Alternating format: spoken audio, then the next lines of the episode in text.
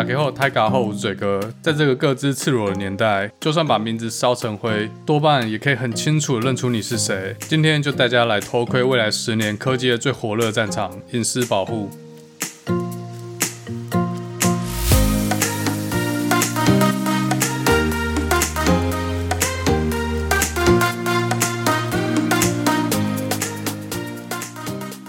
欢迎大家回来，达特嘴哥绿泡，我是嘴哥。呃，最近科技的最火热话题有什么？特斯拉大量投资比特币，比特币暴涨到五万美元。哦，对了，这边提一下，不要再说 Elon Musk 是特斯拉的创办人了。Come on，那些 Clubhouse 上面开股票财经讨论房的主持人，经历写的一个比一个好看，然后跟我说特斯拉创办人 Elon Musk 上礼拜说什么，可不可以先搞清楚再说？Elon Musk 是特斯拉的投资者，然后身兼 CEO，并不是什么创办人。好，这是比特币的部分，我一颗都没有买，也买不起。那下一则火爆新闻，大家已经拉板凳，买好真奶、鸡排，准备看苹果和 Facebook 修干。苹果在最新的 iOS 十四作业系统里面加入了新的隐私规范，要求任何一个 App 手机应用程式想要追踪用户的行为模式和数据的时候，都必须要先取得用户的同意。所以想想哦，当你要打开 Facebook 的时候，手机问说是否愿意分享内容或个人数据、浏览记录这些东西，你觉得多少人会选择同意？这就直接打到 Facebook 的痛点了嘛？大家应该都知道 Facebook 在卖什么吧？就是卖使用者。Facebook 贩卖使用者个资和广告空间给广告投递商，让这些广告公司可以精准的把商品投递给潜在的买家，也就是各位用户。如果 Facebook 收不到用户的资料，而广告投递的准确率就会降低，广告商就不会再愿意付出跟以前一样高额的广告投递费用。Tim Cook 这一手就直接对 Facebook 的获利方式还有商业模型给予致命打击，而且他还在上个月的欧洲电脑隐私和数据保护会议上面谴责 Facebook 的商业模型。那 Zuckerberg 听到这个当然是被送到炸嘛，Facebook 也传出 Zuckerberg 对内说要让苹果感受到痛苦，当然 Facebook 也不是完全没招啦。他当然也可以在苹果的 App Store 下架 Facebook Messenger、Instagram、WhatsApp，或者直接停止 React 在 iOS 上面的更新，来个互相伤害。当然，他现在也已经开始拉盟友，准备在法律战上面控告苹果垄断。不过，嘴哥个人是比较看好苹果可以干翻 Facebook 的。我基本上不买 Facebook 股票，纯粹就是看戏。假设有一天啊，Facebook 真的无法用现在的这个商业模型来获利的话，各位会愿意付钱来使用这些社交媒体吗？这是一个好问题，我自己也不知道。那那个 Zuckerberg 最近除了要跟 Cook 干架之外，澳洲政府也来踢他一脚，要求社群媒体也包括 Facebook 在使用澳洲的新闻媒体内容，需要给这些内容生产者付款。那这个老大真很美颂，不给威胁，一怒之下，直接在 Facebook 上面 ban 掉所有澳洲媒体，哎，让他们瞧瞧谁才是老大。虽然我常常酸 Facebook 啦，但在这件事情上面，我持保留看法。到底是媒体在占 Facebook 便宜，还是 Facebook 在卡媒体的油？这很难说得清。不过在我录音的当下，好像 Facebook 在澳洲这件事已经说了，准备重新回到谈判桌跟澳洲政府谈判。其实对用户的隐私保护这个问题，十年前就有了，为什么这几年才开始浮出台面呢？当一间公司或一个人开始做某件事的时候，我们就要来观察他的动机。那对公司来说，呃，最直接的就是跟获利有关嘛，有可能是某件事情侵蚀到获利，或者是做某件事可以提高获利。到底是哪一个很难讲啊？比如说，如果你在这一块做的比较好的话，竞争对手获利下降，就代表你的获利会上升嘛？那做不好的话，就自己的获利会下降，这样子同一件事情。所以呢，到底是什么事情开始让这种不健全的隐私保护侵蚀公司获利，开始让这些科技巨头严肃的面对隐私还有个人资料保护这个问题呢？嘴哥个人啊，觉得非常重要的一个关键是二零一六年欧盟通过的一般资料保护规范 （General Data Protection Regulation）。我相信在科技的人多多少少都已经听过 GDPR 这个东西。这个规范在二零一八年的五月二十五号已经开始强制执行，也就是说，现在欧盟的公民和公司都受到 GDPR 的保护或者规范。呃，因为我不是法律专业啊，但因为我在资安公司工作，所以公司内部对这个要求还蛮高的。我就稍微给大家一个 high level 关于 GDPR 的规范内容好了。GDPR 有八点原则，第一个是取得限制。简单来说，就是取得资料必须要得到资料组的同意。那这个资料组可以是病患、医院的病患，也可以是这些呃手机 App 的用户。第二点是资料使用的目的必须要明确，这可以跟上面那一点一起看啊，就是说资料收集方或者资料持有者要告知被收集方，也就是资料组这些资料收集来的用途。而且这笔资料不能在同意的使用范围之外被使用，那这刚好又是另外一个使用限制的原则。再来，资料必须要保持一定的品质，资料持有者有义务来保持这个资料的完整性还有正确性。这边举个例好了，美国这边看医生通常不需要当场付钱，医院的账单过几天或是过几个礼拜之后会寄到家里。但你想，如果有一天搬家了，但是医院却没有保持资料正确性，只有你家的旧地址，那这个就诊的账单就可能寄到旧地址，就可能被不认识的人看到。再下一个原则是个体参与原则。比如说一个手机 App 的用户好了，他必须拥有自由取用资料的权利。不能说这个公司收了资料之后，用户没有权限来阅览自己的资料。同时，用户也可以要求公司彻底移除自己的资料，或者修订不正确的资料来保持资料的完整性和正确性。这边又可以讲到另外一个开放原则：资料主除了可以要求公司修正或移除自己的资料之外，还要能够查询是谁来用这笔资料，而且他使用的目的是什么。好，再来下一点，安全防护原则。简单来说，就是资料的持有者有责任保护这些资料安全。除了要保护这些资料不会被骇客或者内部员工窃取之外，也要保证这资料不会被破坏或者消失。这就让我想到坏狗狗康体的 Instagram 账号，有一天就突然消失了，好像是前年吧。我记得那阵子有一堆人的 IG 账号全部都无故消失，所以 IG 就没有做到这个安全防护原则。当时很多人写信去抗议，最后应该是不了了之，包括我自己在内。坏狗狗 county 的网红梦碎还没开始就结束了，有没有？那如果资料真的是被骇客窃取然后外泄的话，依照 GDPR 这个规范，公司就会面临赔偿责任，而且公司有需要在七十二小时内通报资料遭窃这件事。最后一点是责任原则，呃，很简单，就是说资料持有者有责任对上面所有原则负责。所以，按照 GDPR 的规范，大家在申请一个手机 App 账号的时候，看到这些使用规范都会参考上面这些原则制定。我想啊，如果我是公司方的话，使用目的应该就会写得很巨观，例如要拿这些资料来提升用户的使用体验之类的屁话。反正拿来做任何事，最终都脱不了这个目的嘛。而且九十九点九九趴人应该也不会看这个使用规范。Don't give a shit, just accept it。诶，包括我自己在内哦。那这个 GDPR 的保护范围几乎涵盖所有一个人可以生产的各种资料，最直接的像是个人的 ID、电话号码、地址；再比较私人一点的生物特征，像是指纹、脸部辨识、虹膜扫描、血型，甚至是照片。第三种类别包含各种电子记录、浏览记录、IP 位置、GPS 位置、Cookie、各种社交网站活动记录等等。大到那个科技的演进速度，通常比法律规范跑得还要快太多了。在社群媒体出现了十年之后，才有这个 GDPR，而且还只有欧盟哦，其他国家都还落后当中。那那个英国脱欧之后，马上也批准自己的 Data Protection Act，呃，资料保护法案。那跟科技巨头要饭这么好看的事，怎么可以落人后嘞？其他欧美国家或亚洲国家也在着手建立自己的资料保护规范。美国的话，目前有 HIPAA 啦，这已经很久了，主要是保护个人医疗的相关数据。二零一六年这个法案出来之后，不止科技也开始依法动作，开始研究如何在法律上或技术上规避欧盟这个勒索大绝招。数据和隐私保护的相关研究也在学界窜红。呃，我记得我老板在二零一六年开始研究 synthetic data。不过不是我在做哦，就是 meeting 的时候有听到一些。我老板本身是研究资料库的专家，所以资料隐私的保护自然就是资料库这个领域一个研究方向。其实，在学校里面做研究，尤其是社会科学和医学那些牵涉到跟人有关的研究项目，通通都要通过一个叫做 IRB 人类研究伦理审查委员会的核可。这 IRB 击败的程度就跟它这中文名字的长度一样。当然，这 IRB 不是因为 GDPR 或是 HIPAA 出现才有的东西。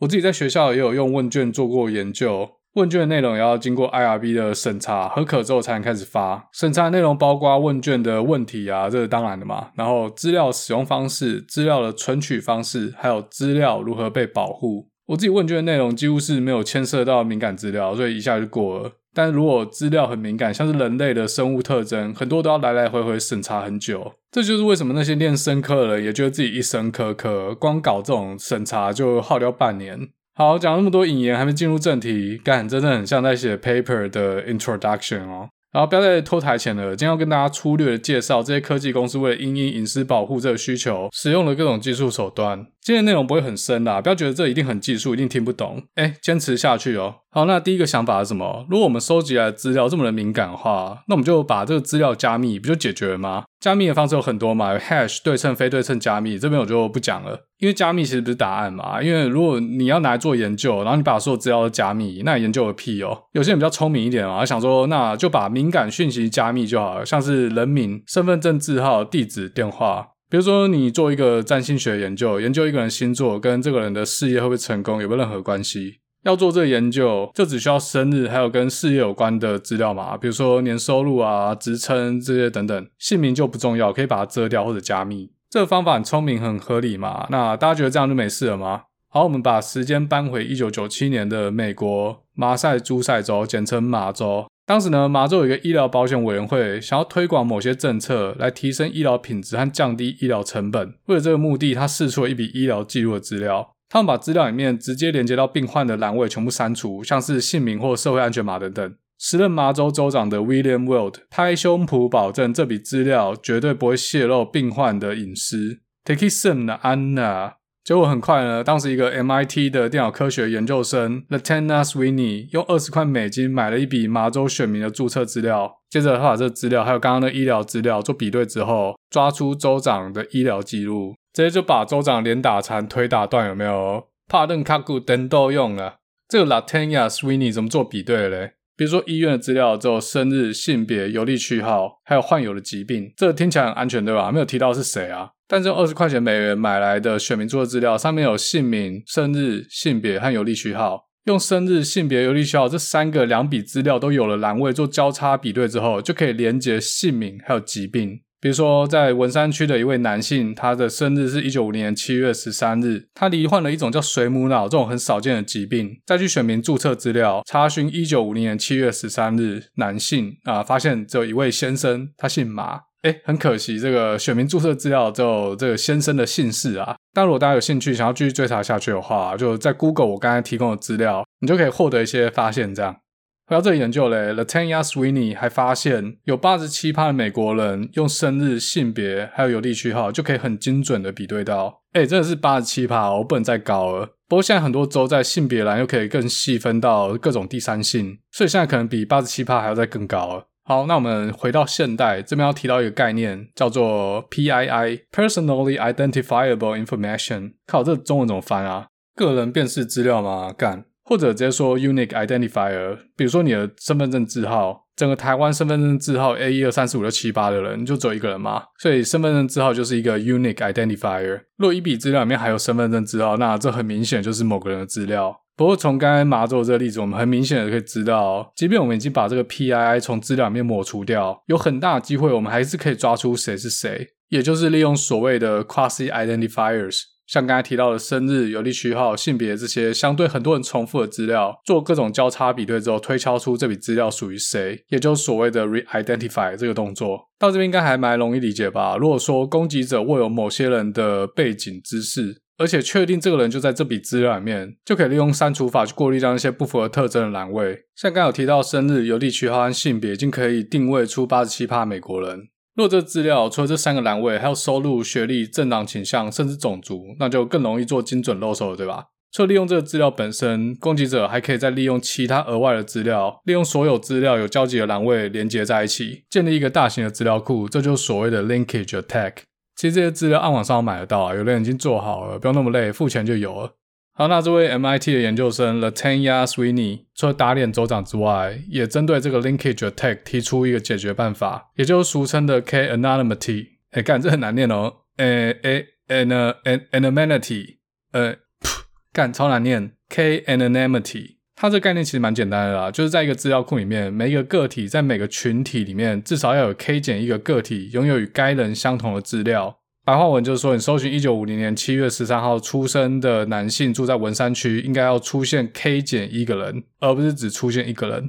所以这个 K 越高，就代表这个人越难以被 linkage attack 揪出来。比如说 K 等于五十一的话，你搜寻刚才这个条件就要有得到五十个不同的人。那具体上要怎么达成这个 K 嘞？不可能每一天都五十个人以上生日嘛，这么刚好。所以当然你可以在资料库里面塞一些假资料啊。比较常见的做法就是把资料泛化。比如说你再也得不到这么精确的生日，你只会得到年和月，甚至只有月份。那如果有一个栏位是年纪的话，可以把资料群组成零岁到九岁、十岁到十九岁、二十岁到二十九岁，以此类推这样子。这种做法就可以大大增加 linkage attack 的难度。这个 K-anonymity 算法可以保证几件事。在没有外部资料资源之下，攻击者无法知道某个人是否在公开的这份资料之中。再来，如果给另一个人，攻击者无法确认他是否有某项敏感属性，因为不管怎么查，都会至少得到 K 减一个人。所以呢，第三点，攻击者也无法确认某条资料对应是哪个人。诶，为什么这边要做这个攻击者并没有其他额外资料的前提嘞？好，比如说攻击者有其他背景知识，他已经知道某个要找的人，他就在这笔资料里面。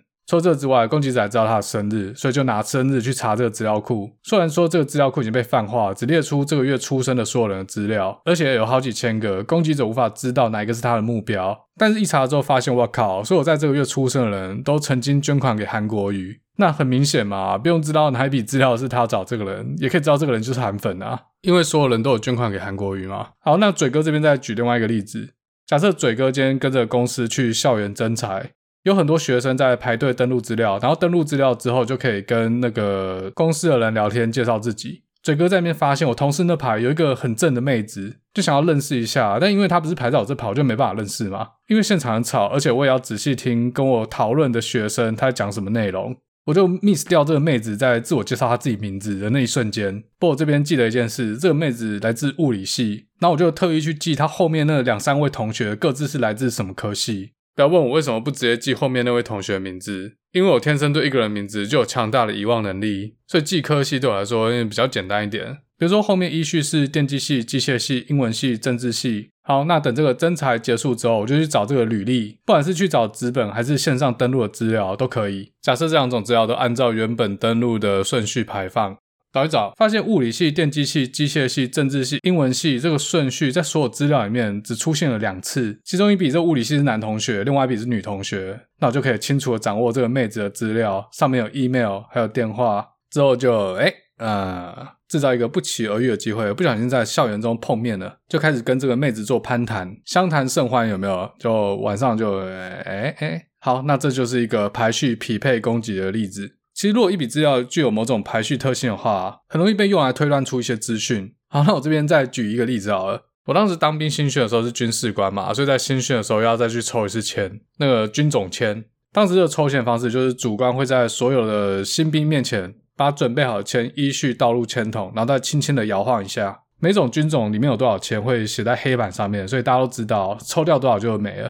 那抽签大家都想抽空军或海巡嘛，都不想抽海军陆战队。从这个放签的顺序还有方式来看呢，我们可以推测，先放的签会在最底下，后放的签会在最上面，而且相同军种的签会散落在附近。我印象中，我抽签的顺序还算蛮靠前面的，大家都很聪明哦，知道空军大概在什么位置，所以前面的人大家都知道，那手进去的时候不要乱交，不要把这个分布打乱。接着大家抽着抽着，大概在我十几位左右开始出现了空军，所以我附近这几位大家都知道，手伸下去要往哪里抽啦。洞九五达特嘴哥手中无签，在此抽军种签，抱歉，空军，哎，有没有？前后好几个都空军啊，跟我一样。好，扯太远了啊！这个 K-anonymity，靠，这真的很难念呢。K-anonymity 算法是在一九九八年提出的，都有这个算法了，过了八年，还是有人出了一样的包。在二零零六年十月的时候，Netflix 举办一个竞赛，那奖金有到一百万美金。他释出了一笔资料，让参加竞赛的人可以开发一个推荐系统。简单来说，就是推荐用户影片啊。这笔资料有一亿笔评分记录，来自将近五十万个使用者，以及一万七千部电影。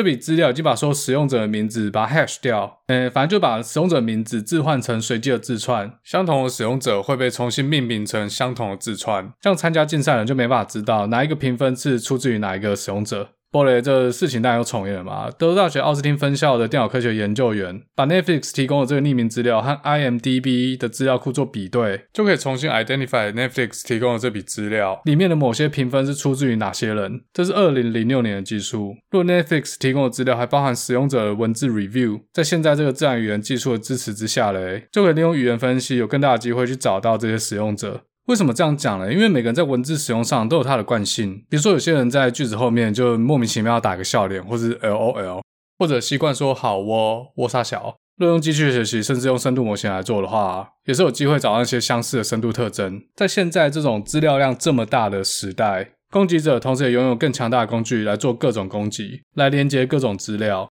好，那我这边再介绍一种攻击方式好了。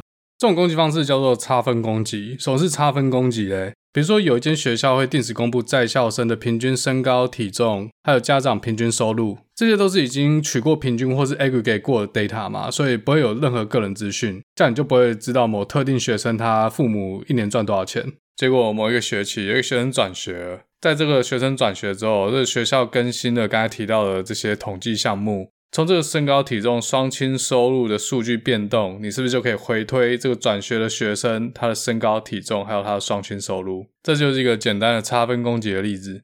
攻击者可以利用资料的变动来推敲出某些人的个资。二零零六年，微软的一位研究员 Cynthia Drock 提出了一个差分隐私的概念。简单来说，就在一笔资料里面加上一些噪音，当成是脑洞。他用刚那个学校的例子来说好了。若学校在每次公布的数字上都随机加减一个范围的数字，或在每个学生的身高、体重还有双亲收入随机加减一些数字，那你就不会知道这个转学生离开之后学校公布的数字和他转学前学校公布的数字的差值是随机噪音导致的，还是真实数据导致的。这边就会出现几个问题。首先，噪音要加多大？假设这间学校只有二十个人，而且这转学生父母的收入高出平均很多的话。若噪音加的不够大，事实还是可以大致推测出这个转学生的状况。但是如果这个噪音加太大的话，那这个统计数字还有什么意义？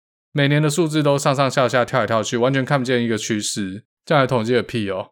那 Cynthia Drock 这篇差分隐私的论文就在解决这个问题。其实差分隐私的做法也不只可以拿来抵御差分攻击，即便整组资料被泄露，资料里面甚至包含了姓名，但因为每笔资料加一些随机因子，攻击者就很难参透确切的资讯。举一个网络上常见的例子，有一笔关于抽烟的问卷，研究人员想要拿这个问卷来统计抽烟的人口比例，可是我不想泄露每一个受访者是不是有在抽烟，所以想出了一个方法，对于每个受访者在填写问卷之前，先让他们掷一个硬币，如果是人头，那受访者就要老实回答这个问题；如果是数字的话，就再掷一次硬币；如果是人头的话，就在问卷上面写否；如果是数字的话，就在问卷上面写是，是就是有抽烟习惯，否就是没有抽烟习惯。这样做的话，研究人员就无法知道某一个特定的受访者他到底是不是真的有抽烟。他回答是，有可能是真的，也有可能是丢硬币丢到的。这个丢硬币产生的随机结果就是所谓的加入杂讯。这个杂讯可以在统计里面被估计，在统计中就可以做补偿之后得到一个仍具有意义的结果。当然，这需要假设这个样本数有一定的规模。如果这个样本数很小的话，这个结果就很容易被这个杂讯污染。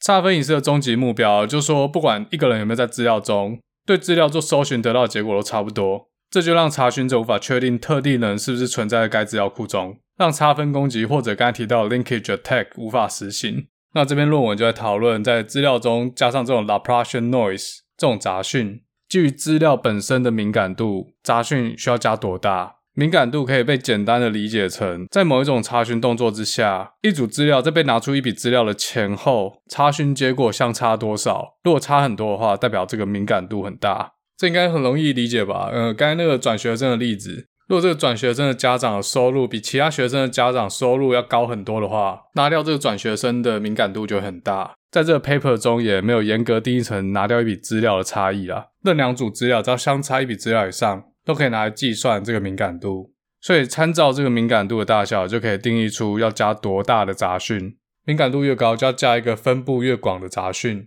来综合掉这两组资料的差异。理论上，杂讯加越大，两个资料集给出的查询结果就越相近。但是杂讯越大，这个资料的可用性也越差。那这就是一个 trade-off 嘛，等价交换，有得必有失，保护了隐私，牺牲了资料的可用性。或者换个角度来想。在保留一份资料某种程度的可用性之下，我们可以提升多少对个人隐私的保护？苹果在二零一六年在它的产品里面开始导入这个差分隐私的技术。比如说，你跟朋友传 iMessage 的文字内容，或是跟 Siri 喇机的哦，不是，是拉赛的时候的声音资料，这些都可以加噪。他们宣称有这个技术，苹果仍然可以从大数据中学习到使用者群体的习惯，但却不会侵犯到个别使用者的隐私。或者确切的说呢，不需要保存使用者准确的资料。他们在苹果发表会上很得意的说，在隐私还有使用者的体验上，这也不是鱼与熊掌的关系，而是健达出奇蛋，两个愿望可以一次满足。不过实际上啊，导入杂讯的资料还是会让机器学习模型的准确度下降。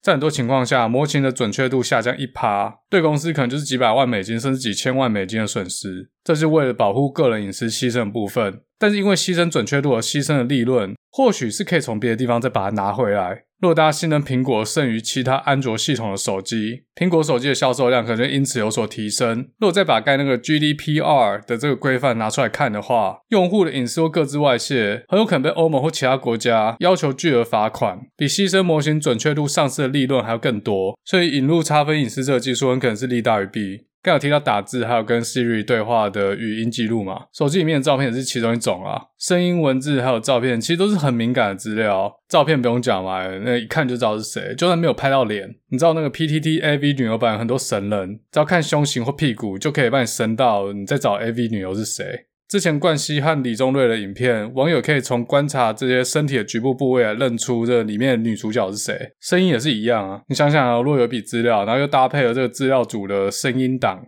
这就大大提高了这资料组被辨识出来的几率嘛。比如说你听到这个，Over my dead body，难道你认不出来这是王世坚吗？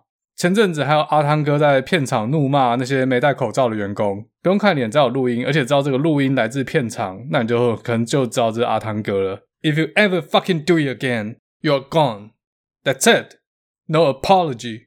诶，这一听就知道是嘴哥，不是阿汤哥吗？最近爆红的 Clubhouse 也已经有中国网友开发了网页版，它逆向工程的 Clubhouse 的客户端，利用 Clubhouse 和 Agora 的 Private API 来爬取每间房间的资料，而且直接做串流。要的话，也可以直接把这些谈话内容存档备份。那我那个 Clubhouse 上的朋友就上去 PTT PO 这个文章，警告大家。但是很多乡民就是说，这也没什么嘛，反正这些房间本来就公开的啊，我也知道是公开的啊，但重点不是这个。You have no fucking idea what we can't do with your voice record at all。Echo 老师退驾，这个客户端的程式，这位作者都已经放在 GitHub 上面，所有人都可以直接下载来用，所以很简单就可以写一个爬虫来记录每个使用者的声音。好，那我这边就来嘴炮一套剧本。假设我今天收集了一个人的声音档，假设有几百分钟，甚至有几千分钟。我可以用深度学习模型来训练出一个声音合成的机器人，可以直接把我的声音转换成这个人的声音，或者我直接打字输入好内容，让机器人自动合成出这个人的声音。总之呢，我可以使用这个人的声音，让他讲出说我想让他讲的话。在 Clubhouse，有些人有直接连接 Instagram 嘛，从这个人的 Instagram，我可以得到很多个人信息，比如说生日。假设他刚好有 po 生日 party 的照片，说要庆祝二十八岁生日，这样我就可以去回推他的出生年月日。从 IG 里面的照片，可能也可以猜出他住在哪里，至少住在哪个县市。其实有些人甚至会在 IG 里面使用真名啊，或者他的朋友在他图片下面留言，然后用他的真名叫他。再来从我在 Clubhouse 侧录的聊天内容，我可能可以得到这个人的职业，在哪家公司工作，什么学校毕业，身高、体重、三围，喜欢妹子的类型，男生的类型，平常约炮的方式。有这些资讯以后，我开始比对网络上可以找到的各种资料，做 linkage attack，可以是那些合法取得公开资料，例如求职网站上面的履历。有些国家甚至你只要知道这个人的名字，可以查到他的地址、年薪。像瑞典就是这样。这边要感谢我在 Clubhouse 认识一位朋友提供的消息。哦，这边让我想到一件事，就我记得以前大学在抽学伴的时候，学伴配对的资料都直接抛在 BBS 的班板上面。可以看到谁跟谁是学伴，然后每个人的 MSN 或者手机号码都直接公开在板板上面。在过去那个对个资还有隐私还没有这么重视的这个年代哦，大家在网络世界上走跳都很像只穿了国王的新衣。除了这些可以很轻易找到的公开资料之外嘞，当然也可以去暗网去买那些或者找到那些被窃取出来放在网络上的资料。之前 EP 五就讲过了嘛，甚至连这个人在某些网站使用的账号密码都已经赤裸裸的公布在暗网里面。从这些不法取得资料，就可以找到这个人在网络商店的购买记录、信用资料、账号个资，太多了，什么都有。利用这些资料还有刚提到的这些技术，大概就足以推断出这个人的真实身份。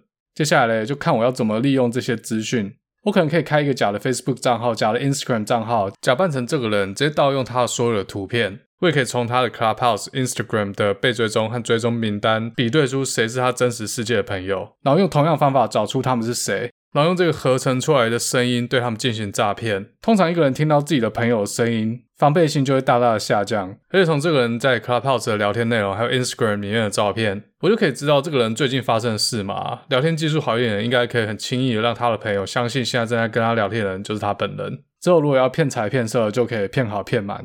所以各位听众，如果你跟那位网友一样，觉得自己的声音可以在网络上任意让人家下载或者记录，这件事很 OK 的话，记得帮嘴哥这集按赞、分享、加订阅。不要说诈骗啊，如果今天要拿这个东西来陷害你的话，在法律上你真的不一定跑得掉。我相信这几年内 AI 越来越强大，也会让刑事犯罪在证据的认定上面出现极大的麻烦。所以说，隐私保护将会是科技圈这十年内最火热的战场。诶，如果各位听众是念法律的人，这可能是未来一个很重要的方向。好，那今天介绍一些隐私攻击的手段，还有防御的方法。其实没提到的东西还有很多啦，实在太多了，而且我也不是这个领域的专家。如果大家有兴趣的话，欢迎留言给我，或者如果中间有讲的不对的地方，也欢迎留言给我，我会在 Instagram 或 Facebook 粉丝团做更正。如果这个主题大家真的很有兴趣的话，我也可以邀请这个专家来上节目讨论。我在 Clubhouse 真的遇到这个领域的专家，诶，刚好他有听我的节目，诶，说不定邀请我一个朋友，他是这个领域的法律专家，然后再邀请一些技术专家在我节目里面对谈，会是一集还不错的内容哦。好，那不管怎样，这一集隐私保护就跟大家介绍到这边喽，我们下次再见。